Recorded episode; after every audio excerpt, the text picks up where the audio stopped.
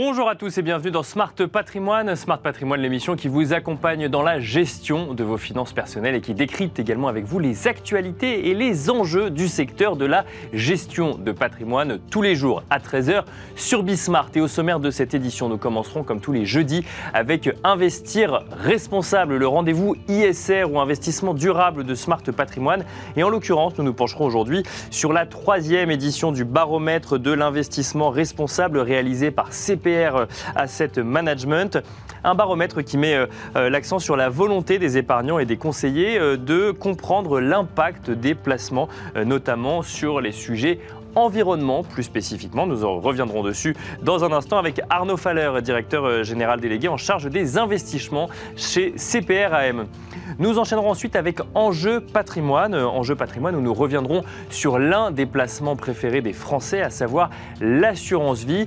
Nous aurons euh, le plaisir de recevoir sur le plateau de Smart Patrimoine Hugo Brie, membre du comité exécutif de Generali France en charge du marché de l'épargne et de la gestion de patrimoine. Nous lui poserons une question très simple quelle est l'assurance vie idéale en termes d'allocation? Évidemment, quels sont les choix qu'il faut faire au sein de son assurance vie pour avoir une assurance vie qu'on peut considérer comme idéale, pouvant faire face à toutes les situations? C'est la question sur laquelle nous reviendrons avec Hugo Brie. Euh, bienvenue à vous tous qui nous rejoignez. Smart Patrimoine, c'est parti. Et nous commençons donc, euh, comme tous les jeudis, avec euh, Investir responsable, le rendez-vous ISR ou investissement durable de Smart Patrimoine. Et nous avons le plaisir d'être au téléphone avec euh, Arnaud Faller, directeur général délégué en charge des investissements chez CPRAM. Bonjour Arnaud Faller. Bonjour Nicolas. Alors, euh, on va échanger avec vous durant une dizaine de minutes sur euh, l'investissement responsable, sur la vision euh, de l'investissement responsable, côté épargnant, mais également côté professionnel de la gestion de patrimoine, à la lueur, si je peux dire, du troisième baromètre de l'investissement responsable que vous avez réalisé chez CPRM. On comprend hein, dans, dans, ce baromètre qu'il y a une volonté de plus en plus forte, alors du côté des épargnants, mais aussi des conseillers, mais on va commencer par les épargnants, de comprendre finalement l'impact concret des placements. On va y venir. Tout d'abord, euh, Arnaud Faller, première question. Est-ce que vous constatez euh, une appétence toujours plus grande vis-à-vis de ces placements euh, côté épargnant, Arnaud Faller? Oui, alors c'était effectivement intéressant de noter que c'est la troisième édition de, cette, de ce baromètre et de voir comment évolue le degré d'exigence envers l'investissement responsable, que ce soit vu des épargnants ou vu des conseillers. Euh, alors, vu des épargnants, euh, le constat est le suivant. Donc, d'abord, il y a toujours une confiance envers l'investissement responsable, puisqu'ils expriment à 66% que l'investissement responsable est de nature à renforcer la confiance qu'ils ont dans leur, épargne. La moitié des épargnants manifestent d'ailleurs une volonté forte de conviction et de conversion de leur épargne, puisqu'ils sont prêts à investir une part significative dans l'investissement responsable, au-delà de 30%. Euh, et le point marquant, je trouve, de, de, de, de cette émission, c'est qu'aujourd'hui, il n'y a plus d'opposition entre la partie financière et la partie extra-financière. C'est vraiment important puisque euh, les épargnants nous disent qu'à hauteur de 64%, qu'ils placent euh, l'impact extra-financier, leur investissement, au, moins au même niveau que la performance financière. Donc c'est vraiment important, c'est-à-dire que euh, maintenant, ils ne veulent plus choisir entre l'un ou l'autre, mais ils veulent bien l'un l'autre. Ça veut dire, Arnaud Faller, qu'on on ne choisit plus, pour une majorité d'épargnants, ces placements d'abord en fonction d'une performance financière et ensuite, si jamais effectivement c'est respectueux d'un certain nombre de valeurs, c'est tant mieux. Là, on est vraiment à armes égales, si je puis dire, dans euh, le choix d'un investissement. On va regarder la performance, mais euh, ça ne va plus être le, le critère principal.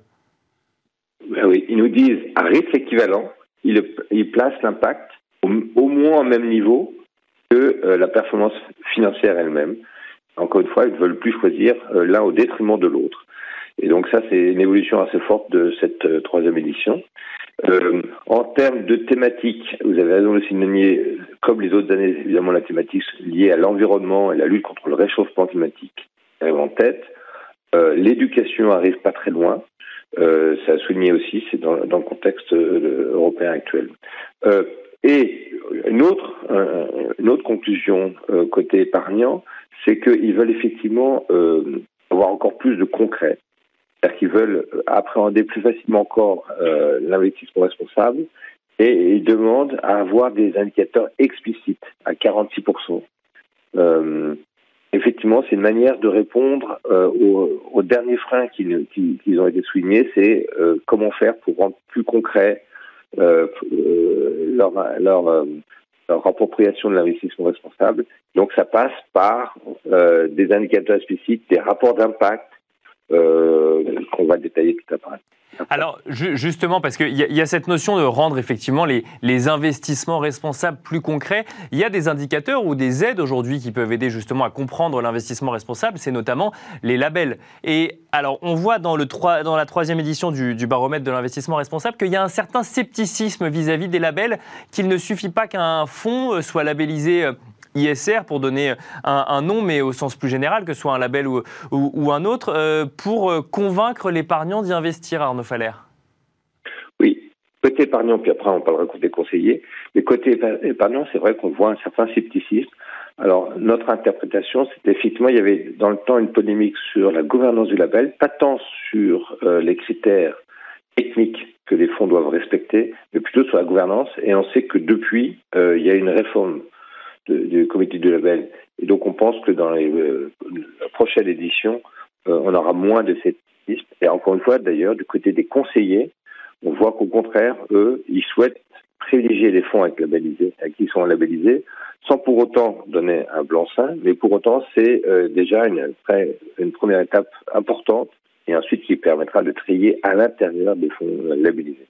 Alors justement, vous, vous évoquez les conseillers, donc c'est intéressant de voir que d'un côté, il y a un scepticisme côté euh, épargnant, mais que les labels sont un outil finalement euh, côté conseiller pour euh, orienter l'épargne vers l'épargne, donc vers, des, des placements donc ISR durables ou à impact. Si on se place maintenant du côté des conseillers, quelle est leur, leur vision, leur appétence aujourd'hui pour les, pour les produits ISR eh ben alors, les conseillers sont maintenant très convaincus. Hein, c'est plus une histoire de, d'effet de mode. Ils sont d'ailleurs, ils se disent à 71% très à l'aise pour évoquer euh, l'investissement responsable devant leurs clients. Ils le proposent maintenant à hauteur des deux tiers. Donc, on voit bien que cette fois-ci, le marché est devenu euh, un marché d'offres. C'est-à-dire que le conseiller maintenant a devant lui euh, une offre assez riche et qu'il s'agit maintenant de pouvoir discriminer et de pouvoir sélectionner pour leurs propres clients. Donc, euh, en termes de thématiques, pardon. Oui, non, mais vous alliez nous évoquer les thématiques. Moi, j'allais rebondir sur le fait que c'est un, marché d'offres, effectivement. Donc, il y a de l'offre. Après, effectivement, encore faut-il euh, être capable, en tant que conseiller, de, faire des choix et d'orienter les épargnants. Donc, il y a des thématiques qui ressortent, euh, Arnaud Faller? Oui. Alors là, les conseillers et les épargnants se, se retrouvent. Et les thématiques liées à l'environnement, à la lutte contre le réchauffement climatique sont aussi bien devant. Euh, après, l'éducation est un peu plus loin par rapport aux épargnants, mais les deux premiers sont vraiment euh, un point commun, que ce soit épargnant ou conseiller comment on explique selon vous cette, progression finalement euh, du nombre de conseillers qui sont aujourd'hui à l'aise avec ce type euh, de placement? C'est euh, de, la pédagogie? C'est le fait que de plus en plus de sociétés de gestion se soient mis à l'ISR? Ou c'est le fait qu'il y ait de plus en plus de demandes du côté des épargnants?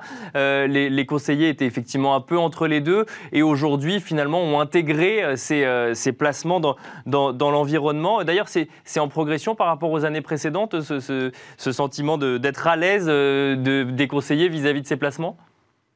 Oui, oui, ça progresse. Euh, c'était la moitié, maintenant ça devient les trois quarts. Euh, comment on l'explique Évidemment, l'offre a bougé, et deux, il y a aussi la réglementation qui fait que euh, bah, forcément les conseillers, et d'ailleurs on y reviendra, il y a une accélération de la réglementation qui fait que de plus en plus de produits aussi intègrent l'ensemble des critères E, S et G, et, et, et, donc, et au passage, c'est la pédagogie qui permet aussi de basculer euh, dans un monde plus euh, qui intègre plus les facteurs ESG, euh, avec, en, en, rentrant de plus en plus dans le détail. Alors, le point important aussi du côté des conseillers, c'est que euh, quand on les interroge sur leur souhait pour aller encore plus loin, ils nous disent qu'à 47%, ils souhaitent que les gérants utilisent les fameux indicateurs dès la construction de portefeuille bien avant le reporting et encore bien avant la note moyenne ESG du portefeuille. Et là, il rejoint un peu aussi la demande par des épargnants. Il faut rentrer dans le concret et il faut utiliser les critères de manière exemptée construction de portefeuille pour que euh, les équipes de gestion regardent bien les sociétés dans lesquelles ils vont investir sous l'angle 360 et, et, donc évidemment la partie financière et évidemment aussi la partie extra-financière, mais dès la construction de portefeuille. Et ça, ça permet aussi, au passage, d'établir des rapports d'impact de manière plus naturelle. Et on sait que c'est une demande d'ailleurs. Quand on leur demande aussi qu'est-ce que vous voulez comme reporting euh, et à quelle fréquence, d'abord ils nous demandent que les conseillers nous disent que le reporting mensuel c'est une fréquence bien trop forte. Euh, ils, préfèrent le reporting annuel ou semestriel, mais très élaboré. Et c'est quelque chose qu'on fait au sein de la maison CPRM des reportings d'impact qui permettent de remettre en, cadre la philosophie euh, de, l'investissement, mais aussi l'ensemble d'évolution de la mesure prise et éventuellement aussi les mesures prises tant sur l'engagement avec les entreprises ou euh, le rapport de vote. Et pour illustrer le propos sur les mesures prises, ça peut être dans euh, l'environnement, évidemment l'intensité carbone, dans l'éducation, le nombre de boursiers qu'on a contribué à, pouvoir bénéficier de bourses, boursiers étudiants, ça peut être le taux de recyclage des déchets pour la chaîne alimentaire ou le nombre de mètres cubes d'eau gaspillés qu'on évite pour aussi dans la chaîne alimentaire. C'est intéressant, Arnaud Faller, de, de, de, constater effectivement que d'un côté, euh, les épargnants estiment que euh, la performance ne suffit plus et que effectivement, on va prendre d'un côté les, les, euh, les critères financiers et de l'autre les critères extra-financiers pour décider d'investir, et de l'autre les conseillers qui nous disent, eh ben, quand vous constituez des portefeuilles, intégrez dès le début les critères ESG. Donc là aussi, ne vous basez pas que sur des critères de performance ou financier, mais intégrer les critères ESG. Donc on voit effectivement une évolution finalement de l'après appréciation euh, de ces, investissements. Si on devait euh, prendre un petit peu de recul par rapport à ces chiffres, Arnaud Faller,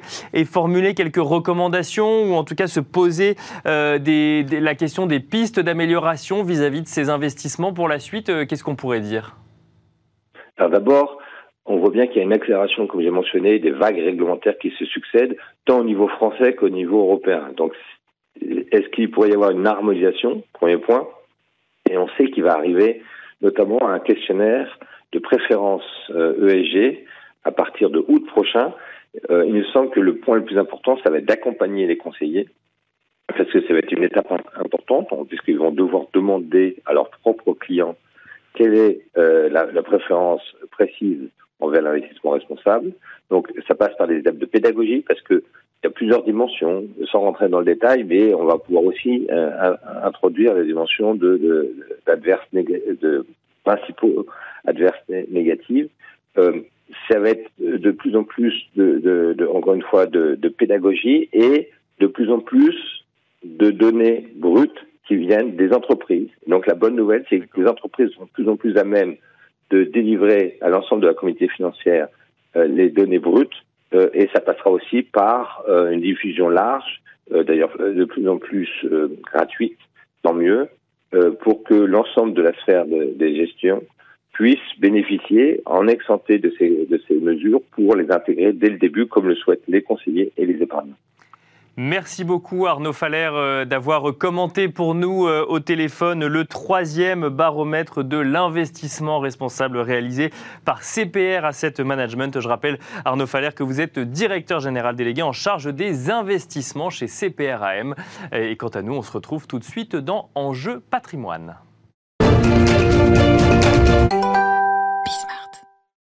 Et nous enchaînons à présent avec Enjeu patrimoine. Enjeu patrimoine, nous allons revenir sur un placement que vous connaissez bien, euh, que vous possédez déjà euh, sûrement, à savoir l'assurance vie. On a voulu se poser la question euh, dans Smart Patrimoine de ce à quoi pouvait ressembler une assurance vie idéale. Alors il va peut-être falloir qu'on définisse le terme idéal, mais quelle assurance vie idéale dans le contexte actuel et surtout pour le long terme? On va en parler avec Hugo Brie, membre du comité exécutif de Generali France en charge du marché de l'épargne et de la gestion de patrimoine. Bonjour Hugo Brie. Bonjour. Euh, vous êtes la personne tout indiquée pour nous indiquer euh, à quoi ressemble une assurance vie idéale. Peut-être en introduction pour démarrer, on peut rappeler le rôle de l'assurance vie. Il y a deux rôles. Il y a un rôle d'épargne et un rôle de transmission également. Est-ce que c'est deux choses qu'il faut euh, avoir en tête quand on construit son contrat d'assurance vie et ce, quel que soit le moment de vie auquel on y souscrit? Alors j'aurais tendance à dire, il y a deux rôles, il y a beaucoup plus que ça. D'accord. L'assurance vie, c'est vraiment le produit par excellence protéiforme. Certains disent le couteau suisse euh, de, la gestion de, patrimoine ou de la gestion de l'épargne. Alors vous l'avez dit, oui, il y a un rôle euh, de transmission, il y a un rôle d'épargne de, précaution, il y a un rôle aussi de financement de projet, il y a un rôle de complément de retraite. Euh, on le voit bien, en tout cas, l'assurance vie, d'abord, un, c'est le produit préféré des Français. 1900 milliards. Et quand on regarde un tout petit peu ce qui se passe, euh, là où euh, de temps en temps on entendait un peu le chant du cygne, est-ce que c'est pas la fin de l'assurance vie avec l'arrivée du PER Je pense que les dernières statistiques l'ont montré l'année dernière, avec un peu plus de 150 milliards de collectes. On est loin d'imaginer que c'est le chant du cygne, puisque en vitesse de croisière, c'est un produit qui normalement euh, lève entre 110 et 120 milliards. Donc protéiforme, couteau suisse de, la gestion d'épargne. Et alors justement, je réagis sur le côté protéiforme et peut-être en lien avec euh, le, PER, c'est que le PER a une promesse claire, par exemple, c'est préparer sa retraite. L'assurance vie, vous nous l'avez dit, ça peut correspondre à plein d'objectifs différents. Comment est-ce que du coup, on arrive à construire une assurance vie idéale, entre guillemets, en face à des objectifs qui peuvent être très différents au sein même de ce véhicule d'investissement? Alors effectivement, il n'y a pas, pas d'assurance vie idéale. L'assurance vie est le produit idéal, mais il n'y a pas d'assurance vie idéale. Comment euh, on, peut, on peut analyser ça? D'abord, la première chose, c'est quand on regarde un tout petit peu historiquement. L'assurance vie, c'est deux supports principalement, deux moteurs de performance. Le premier, c'est le fonds euro, que tout le monde connaît. On y reviendra d'ailleurs, oui. probablement. Et puis à côté, ce sont les unités de compte. Les unités de compte, ça peut prendre toutes sortes de formes. Ça peut être des titres vifs, mais ça peut être aussi et principalement des OPCVM, des fonds, des fonds de placement. Bien sûr. Donc historiquement, quand on regarde le stock, les 1900 milliards, vous avez à peu près 80% de fonds euros et 20% d'unités de compte. 80% de fonds euros sur lesquels les clients ne subissent pas les aléas de marché. En fait, c'est ce qu'on appelle, cette partie-là n'est pas mark to market. Mhm. Et donc, on voit bien que historiquement, le fonds euro est la colonne vertébrale des contrats. Et vous avez en gros 80% qui vit au rythme des taux qui sont servis tous les ans. Et puis, on va aller booster la performance, on va aller tilter la performance, on va aller chercher un excédent de performance sur tout ce qui est en unité de compte. Bon. Alors justement, peut-être sur les fonds euros, parce qu'effectivement, il, y, a ce mécanisme de construction avec la partie sûre, hein, si je puis le dire ainsi, qui, sont euh, donc les fonds euros, et puis après la partie un peu plus risquée, mais donc on va chercher de la performance avec l'unité de compte. Dans le contexte actuel euh, d'inflation, par exemple, et d'ailleurs d'inflation actuelle, mais euh, de critique depuis plusieurs années vis-à-vis des fonds euros, est-ce que dans un portefeuille idéal, même si vous m'avez effectivement dit qu'il n'y a pas d'assurance vie idéale, les fonds euros doivent prendre une place moins importante aujourd'hui du fait euh, de, bah, de la perte de pouvoir d'achat en lien avec l'inflation et euh, mise au regard des rendements des fonds euros Alors, nous, en tout cas, c'est ce qu'on prône chez Generali, pour une simple bonne raison que ces dernières années, alors effectivement on parle d'inflation aujourd'hui, mais je vous rappelle, il n'y a pas très longtemps, les taux étaient négatifs. Bien sûr. Or, un fonds euro, c'est ni plus ni moins que nous, de l'autre côté, quand les clients placent leur argent dans un fonds euro, nous on va acheter de la dette, de la dette d'État et puis toutes sortes de produits. Bon, on voit bien qu'à partir du moment où les taux sont négatifs, c'est compliqué de servir euh, quelque chose sur les fonds euros. Bon. Donc, on ne dit pas que le fonds euro a disparu. On dit simplement que le fonds euro ne peut plus être cette colonne vertébrale du contrat. Et donc, du coup, il doit jouer un rôle, mais c'est plus le rôle à 80%. Donc, Donc, le fonds euro n'est plus la colonne vertébrale de l'assurance vie. n'est plus la colonne vertébrale de l'assurance vie. Par contre, euh, on imagine bien qu'il faut retrouver, puisque vous savez, en France, euh, les Français, enfin, les Français, les épargnants français ont peu d'appétence pour le risque. Et donc, du coup, il faut arriver à retrouver des produits qui vont quelque part sans être l'euro, puisque vous savez, l'euro, c'est ce triptyque entre la performance, la liquidité et la garantie en capital. Donc, il faut aller trouver des produits qui capitalisent doucement, avec une volatilité, c'est-à-dire une variabilité euh, limitée, et donc, du coup, qui vont pouvoir jouer ce rôle sans être l'euro, vont pouvoir jouer le rôle de cet euro. Et donc, du coup, nous, chez Generali, ce qu'on propose, c'est de se dire, en gros, il faut faire des choses simples. Vous devez avoir un tiers de fonds euros. D'accord. Donc, on garde le fonds euro, mais on est, vous nous avez parlé de 80-20 tout à l'heure. Là, maintenant, on passe à un tiers. Voilà. J'ai un tiers de fonds euros qui n'est plus la colonne vertébrale, qui est une poche de sécurité, une poche de liquidité. J'ai mon tiers d'unité de compte. Alors c'était 20%, vous m'en voulez pas, c'est à peu près un tiers d'unité de compte. D'accord. Euh, qui là, euh, bah, c'est les unités de compte qu'on avait déjà auparavant. Et puis au milieu, il faut aller chercher des supports. Et ces supports, ça, ça va être des supports dits quelque part alternatif. Je vais avoir du fonds croissance, on en reparlera peut-être tout à l'heure. Je vais avoir euh, des produits structurés. Vous savez, les produits structurés sont des produits où on arrive à structurer le profil, c'est-à-dire on met des garanties ou des protections. Bien sûr. Et puis on est indexé sur les marchés. On investit sur les marchés financiers, mais euh, avec des. on ne va pas rentrer dans le détail, mais les produits structurés permettent d'aller chercher un rendement plutôt que la performance d'une action à la hausse ou à la baisse. Exactement. Et puis on a des protections dedans, soit des garanties, soit des protections. Et puis Les petits derniers là-dedans, et je pense que c'est important, c'est la loi Pacte qui nous a permis ça. Les petits derniers, ce sont ce qu'on appelle les actifs réels, toute la partie non cotée. D'accord. Alors, tout n'est pas à prendre dans la partie non cotée, parce que vous avez aussi des choses qui sont très risquées. Mais c'est d'aller chercher, par exemple, de l'immobilier, c'est d'aller chercher euh, de l'infrastructure. L'infrastructure, ce sont ces grands projets qui avant étaient, euh, euh, l'apanage des institutionnels. Aujourd'hui, on a réussi à faire en sorte que les, clients particuliers, au travers de l'assurance vie, notamment chez Generali, puissent souscrire ce type de projet. Donc, un tiers d'euros, un tiers d'unité de compte classique, et puis au milieu, des supports qui sont des supports un peu alternatifs. Et au total, vous retrouvez bien deux tiers, un tiers. Deux tiers qui vont capitaliser progressivement. Bien sûr. Et puis un tiers où on va aller chercher de la performance sur les marchés, où là, on est ce qu'on appelle mark to market. D'accord. Donc en fait, on reste sur les unités de compte donc investies sur des euh, titres sur les marchés financiers qui vont chercher de la performance. Et le nouveau tiers que vous avez rajouté euh, et lui en fait a, un rôle en fait à mi-chemin entre euh, le fonds euro et l'unité de compte. Absolument. Et alors, ce nouveau tiers en fait n'existe, arrêtez-moi si je dis une bêtise, mais que depuis que la loi Pacte a permis d'intégrer de nouveaux supports en fait au sein de l'assurance Alors, oui. Et non. D'accord. C'est la bonne réponse. Euh, oui, parce que euh, la loi Pacte a permis notamment d'élargir très largement le spectre euh, sur le non-coté.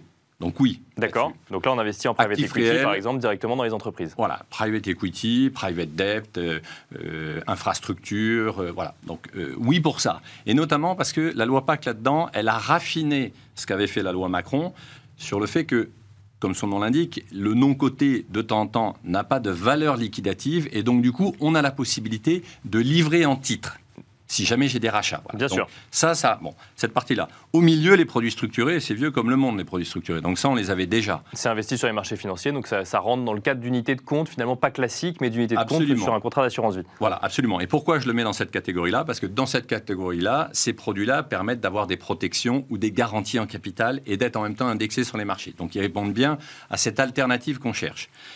Et oui, parce que le fonds croissance, en fait, la loi Pacte a simplifié le fonds croissance. Le fonds croissance était un produit, nous, sur lequel on a parié depuis 2014, euh, 2014-2015 chez Generali, mais c'est un produit qui était très compliqué à comprendre. D'accord. La loi Pacte l'a simplifié, et donc aujourd'hui, on est capable d'avoir quelque chose entre à la fois une unité de compte et l'euro, mais qui est beaucoup plus simple pour le client à comprendre. Il n'y a qu'une seule valeur liquidative de ce, de ce produit-là, et donc du coup, c'est beaucoup plus simple à comprendre, et ça fait partie de ces alternatives qui permettent d'avoir une capitalisation sans trop de volatilité.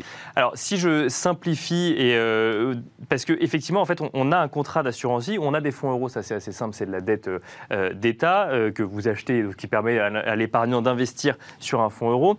Les actions sur les marchés financiers, quand on les détient en direct, c'est assez simple, mais après, on peut les détenir via des OPCVM. Mmh. Vous nous parlez de fonds euh, de croissance, vous nous parlez de produits structurés. Là, euh, rapidement, on peut se dire, en tant qu'épargnant, est-ce que j'ai la connaissance suffisante pour aller faire la sélection en tant que telle? Euh, Est-ce que, du coup, un contrat d'assurance vie idéal, même si j'ai bien compris qu'il n'existait pas, doit être géré en direct ou, doit, ou doit-on déléguer la gestion de son contrat d'assurance vie? Est-ce que vous avez une, une, vision sur le sujet ou est-ce que ça dépend des profils d'investisseurs? Non, je pense que ça, c'est remarque très importante. C'est-à-dire que lorsque vous aviez 80% d'euros, 20% d'unités de compte, bon, c'était compliqué, mais ça restait quand même relativement simple. Aujourd'hui, quand on, comme c'est l'inverse, euh, les unités de compte sont beaucoup plus compliquées à, appréhender. Elles sont d'autant plus compliquées que, comme vous l'avez dit très justement, le fonds de croissance est un sujet, euh, les actifs réels sont d'autres sujets, les produits structurés sont encore un troisième sujet. Et donc, euh, on voit bien qu'aujourd'hui, le fait d'avoir davantage d'unités de compte et des unités de compte plus complexes rend le sujet plus complexe et la nécessité à la fois d'avoir des experts qui viennent vous accompagner, voire le cas échéant, comme vous le dites, d'avoir de déléguer la gestion. Il se trouve que dans cet univers très protéiforme de l'assurance vie, vous avez la possibilité de gérer seul, et vous avez la possibilité aussi de déléguer, de déléguer tout ou partie. Vous pouvez aussi faire ce qu'on appelle de l'advisory, du conseil. Vous pouvez déléguer le conseil, vous pouvez déléguer totalement la gestion. Et donc, je pense effectivement que ça dépend à la fois du type de client, ça dépend du type de patrimoine, euh, ça dépend du profil de risque du client. Mais aujourd'hui, c'est en ça où on dit probablement c'est l'outil le plus abouti pour gérer de l'épargne financière. Et alors, moi, il y a une question que je me, pose souvent parce que d'un côté, effectivement, il y a ce qu'on dit sur le plateau de Smart Patrimoine où des professionnels de l'investissement nous expliquent effectivement qu'il faut sortir du fonds euro pour aller vers euh, des unités de compte ou cette étape intermédiaire. Euh, et puis, il y a euh, les gens avec qui on discute au quotidien qui, on sent qu'ils ont du mal quand même à, accepter que ce fonds en euros qui, permettait de la garantie en capital, de la performance et une volatilité moindre, bah, on a du mal à accepter que cette promesse ne soit plus valable aujourd'hui. Est-ce que vous constatez, là, là on a parlé du, de l'assurance vie idéale, est-ce que vous constatez dans les faits que les épargnants acceptent cette idée d'évolution de l'assurance vie, de cette nouvelle génération presque de, façon de gérer l'assurance vie? Euh, moi, je ne conseille pas aux gens de sortir du fonds euro. Bien sûr. Je leur dis simplement, euh, compte tenu de l'environnement dans lequel on est, il faut accepter à ce moment-là que la performance, c'est plus 5, 6, 7% D'accord. Moi, je suis rentré sur le marché. C'est fait en connaissance de cause. Ça veut dire qu'aujourd'hui, ben, globalement, et après, tous les assureurs font pas tout à fait la même chose, mais quelque part, on est quand même dans un mouchoir de poche. On va dire, peu ou prou, ça va vous servir entre 0,50 et 1,5. Si vous vous dites que vous allez placer 100 aujourd'hui et que 100, euh, quel que soit euh, le 100, 100 000, 100 euros, 1000 euros, etc., et que vous dites qu'à un moment vous voulez faire un projet dans 10 ans, capitalisez 100 à 1%, puis vous allez voir dans 10 ans que vous aurez un projet qui sera moins important que si jamais vous le capitalisez à, je sais pas, entre 3 et 5%. Donc l'idée, je crois, c'est pas de dire que euh, c'est bien ou mal l'euro, c'est de dire dans l'environnement dans lequel on est, comme dans l'euro, il y a principalement des produits de taux et que les taux aujourd'hui sont bas, même si ça remonte un peu avec l'inflation, mais sont bas, bah, peut-être qu'il faut trouver d'autres alternatives. Et c'est nous ce que l'on propose à nos clients, sachant qu'on ne peut pas juste dire aux clients, vous abandonnez l'euro pour aller vers le risque. C'est d'où cette idée de dire, gardez de l'euro un peu, conservez la partie un peu plus risquée, et au milieu, on va travailler ensemble pour trouver des produits qui, quelque part, allient à la fois de la capitalisation, un peu de performance et une volatilité limitée. Et alors, dernière question, il nous reste euh, quelques secondes. Euh, j'en reviens à l'inflation, qui est un grand sujet quand même en ce moment, que ce soit côté investissement ou même côté euh, vie de tous les jours. Est-ce que ça nécessite des changements drastiques au sein d'un contrat d'assurance vie ou, il faut regarder à plus long terme? Vous avez, à mon avis, dans un. Nous, on vient d'évoquer en fait l'allocation stratégique d'un contrat. L'allocation stratégique d'un contrat, c'est de se dire voilà, j'ai un certain nombre de poches et je mets quoi dedans? Et puis après, il y a des sujets d'allocation tactique. Mhm. Les deux tiers du contrat, c'est de l'allocation stratégique et ça prendra en compte aussi, vous vous couvrez contre l'inflation en prenant de l'infrastructure par exemple. Il y a un certain nombre de supports dedans qui vous permettent de vous couvrir contre l'inflation. Euh, et puis après, il y a toute la partie tactique qui est la partie en unité de compte. Et là, quelque part, j'en reviens à ce que vous disiez tout à l'heure. C'est-à-dire que cette partie-là, soit vous êtes capable, vous, en tant qu'épargnant, de la gérer vous-même, euh, et vous dites, ben, j'achète ou je vends, là, il y a trop d'inflation, donc je vais plutôt là-dessus, soit vous déléguez moi, à mon avis, dans la complexité de l'environnement économique que l'on a, y compris et malheureusement dans cette période de conflit en Europe, en Ukraine, euh, à mon avis, c'est beaucoup plus sûr d'aller déléguer ça ou d'être accompagné par quelqu'un pour vous aider à gérer l'ensemble de votre patrimoine. Et à regarder ça euh, au quotidien. Merci beaucoup, Hugo Brie, euh, de nous avoir détaillé, selon vous, donc pas forcément l'assurance vie idéale, mais la manière idéale de gérer son assurance vie. Je rappelle que vous êtes membre du comité exécutif de Generali France en charge du marché de l'épargne et de la gestion de patrimoine. Merci beaucoup. Je vous remercie. Et merci à vous de nous avoir suivis. Je vous donne rendez-vous demain à 13h sur Bismart pour un nouveau numéro de Smart Patrimoine. Et d'ici là, n'hésitez pas évidemment à nous suivre en replay et n'oubliez pas que nous sommes également présents sur toutes les plateformes de podcast.